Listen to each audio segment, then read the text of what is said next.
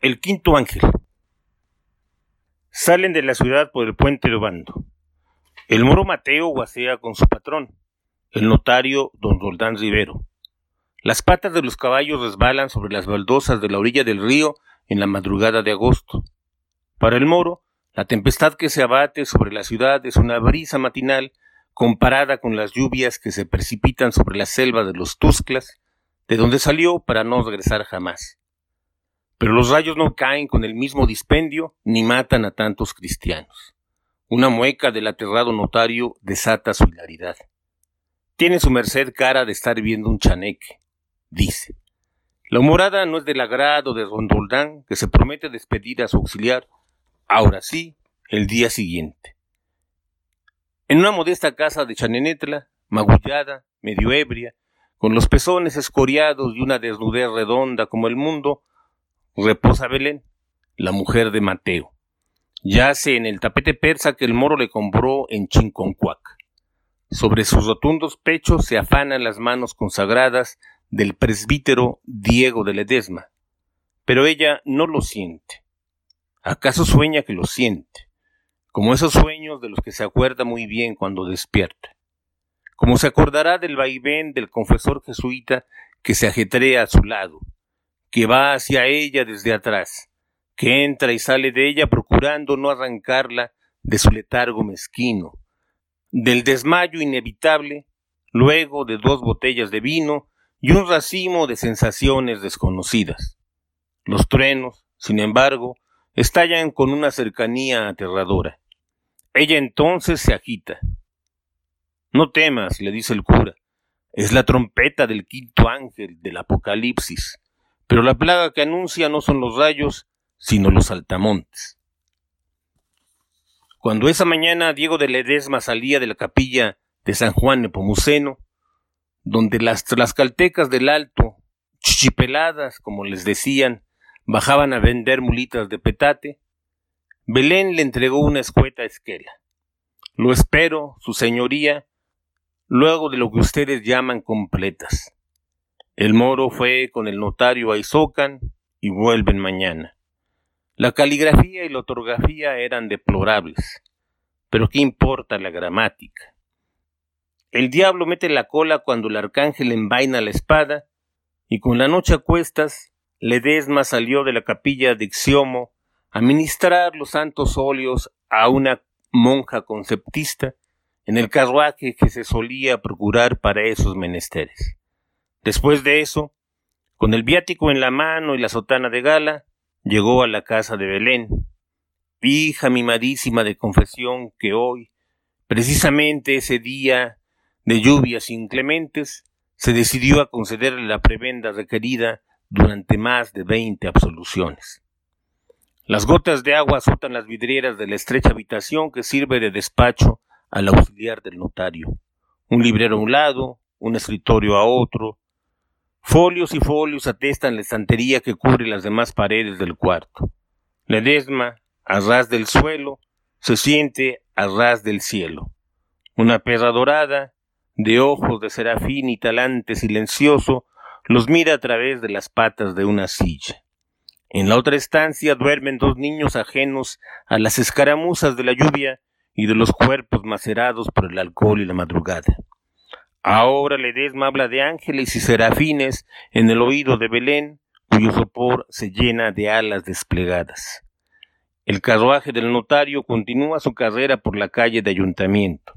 El potencial de la tormenta parece amainar, pero luego de unos segundos de silencio estalla un estrépito de los mil diablos, como si todos los fuegos del infierno crepitaran juntos sobre esa parte de la ciudad. El moro Mateo calla no está preparado para esto. Él y el notario regresan esa noche, no de la región de Izocan, sino de un lupanar oculto en una calle del barrio de Santiago. Ahí escrituraron las tierras que un hidalgo de Atencingo vendió a don Jorge de la Cruz, el dueño del Congal, quien compró para su menor hija, Catalina, del mismo apellido y vecina de esta ciudad, regordeta y retardada mozuela, a la que con tal dote tenía esperanzas de casar con alguno de los hijos del alguacil mayor. Luego de la firma invirtieron parte de sus honorarios legales en las damiselas de la casa y en el vino que siempre promete bonanza y vida intrépida. Pero ni el vino ni la mullida compañía de la mestiza que le alegró la tertulia prepararon al moro para esto. Las tormentas eléctricas de la Angelópolis son famosas en la planicie. Esta es la quinta que y está cayendo sobre el arrabal infame donde se asienta su casa. El cielo parece estar dispuesto a soltar todas sus cargas centelleantes. El moro muerde con desasosiego la pieza de chocolate que una sulpanta oaxaqueña le regaló.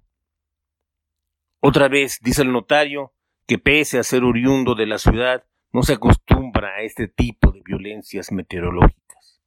Y saca de su relicario de oro una palma bendita y le esgrime en dirección del viento que entra por las cortinillas del carruaje. El moro ya no ríe. El notario reza en voz baja. Santa Bárbara, doncella, líbranos del rayo y de la centella. Belén se despierta. Lucha para zafarse del abrazo del presbítero.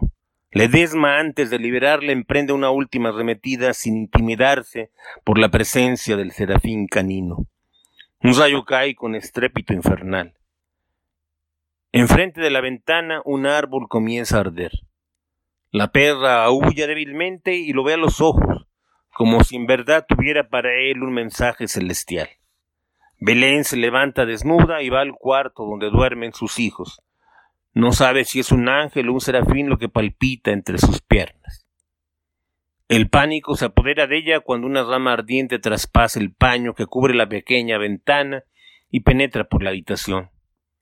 El cura se mete los pantalones, se echa un zarape encima y sale al patio para retirar la rama que ha entrado en la casa. Desiste de ello. Regresa y ve paralizada a Belén le esparce sobre la cara el agua bendita de la extrema unción y le dice, despierta a los niños y sácalos a la calle. Los rayos continúan cayendo sin piedad. El carruaje vuela jaloneado por bestias azoradas por el ruido y las luces dramáticas. Entra en un hoyanco cubierto por el agua. Se atasca en él. El notario y el moro bajan como pueden.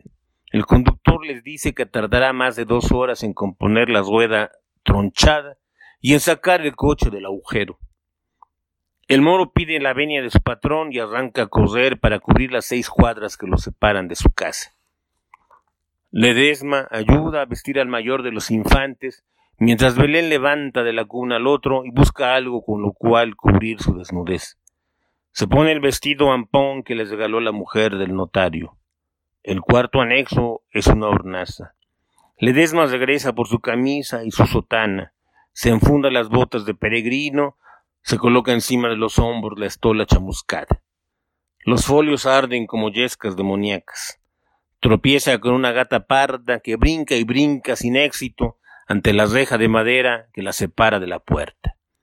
La perra de pelambre dorada aúlla bajo el tapete persa y una silla que no la dejan emprender la fuga. Ledesma acude en su socorro. Desatora la extremidad que el tapete retenía como si quisiera recuperar la piel golosa, la lucha sofocada de los cuerpos que unos momentos antes hollaban su tejido. El moro llega a la esquina y mira las casas incendiadas. Frente a la suya ve con horror el carruaje que conduce a los curas que llevan el viático a los moribundos. Se imagina lo peor y reemprende la carrera. Ledesma toma entre sus brazos a la perra y le da una patada a la gata que le sacude las pulgas y la envía más allá de la reja envuelta en fuego, hacia la puerta, hacia su salvación. La gata maulla como niño apaleado, pero agradece la violencia y sale como una exhalación de pelos chamuscados que en el umbral de salida se cruza con Mateo que llega gritando el nombre de Belén. Ella sale a su encuentro jaloneando a un niño y cargando al otro. La gata ya está en el exterior y se pierde en el vecindario en llamas. El moro carga a sus hijos y Ledesma los sigue con la pierna en un brazo y el santo viático en el otro. A tu mujer le cayó un rayo, pero los santos óleos le devolvieron la vida. Hoy es día de Santa Elena, la madre del emperador Constantino, así que dale gracias a ella y confiésate que veo que algo muy reciente tienes que confesar. Y dirigiéndose a ambos agrega, permítanme ver si otra alma me necesita en las demás casas. El moro lo mira sorprendido, sabedor de que llega a su hogar después de dar rienda suelta a su pecado preferido. ¿Cómo permite Dios que un cura se asome a nuestras conciencias? se pregunta. Recuerda lo que dice el notario, amor de putas y fuego de virutas luce mucho y poco dura. Pero este no es fuego de virutas y su familia ha sido salvada del horrible incendio por el cura entrometido. Ledesma deposita la perra dorada en el regazo de Belén y aunque no es día de San Antonio, patrón de los animales, le impone su bendición arriba de los calmosos ojos. Eres un ángel, le dice, y se despide del animal con una palmada sobre el lomo. En la calle, una turba de vecinos lo mira como un enviado de la providencia. Todos quieren llevarlo a sus casas para revivir a los azotados por un rayo o para detener con sus bendiciones los incendios que se propagan a pesar de la lluvia que no mengua. Una anciana le extiende una gallina lánguida, quemada, pero aún viva. Ledesma la toma entre sus manos, sacude sus plumas que caen con facilidad le unta una porción minúscula de sus óleos y la zarandea. El ave de corral se reanima y echa a correr al gallinero pisando saltamontes que huyen a su paso.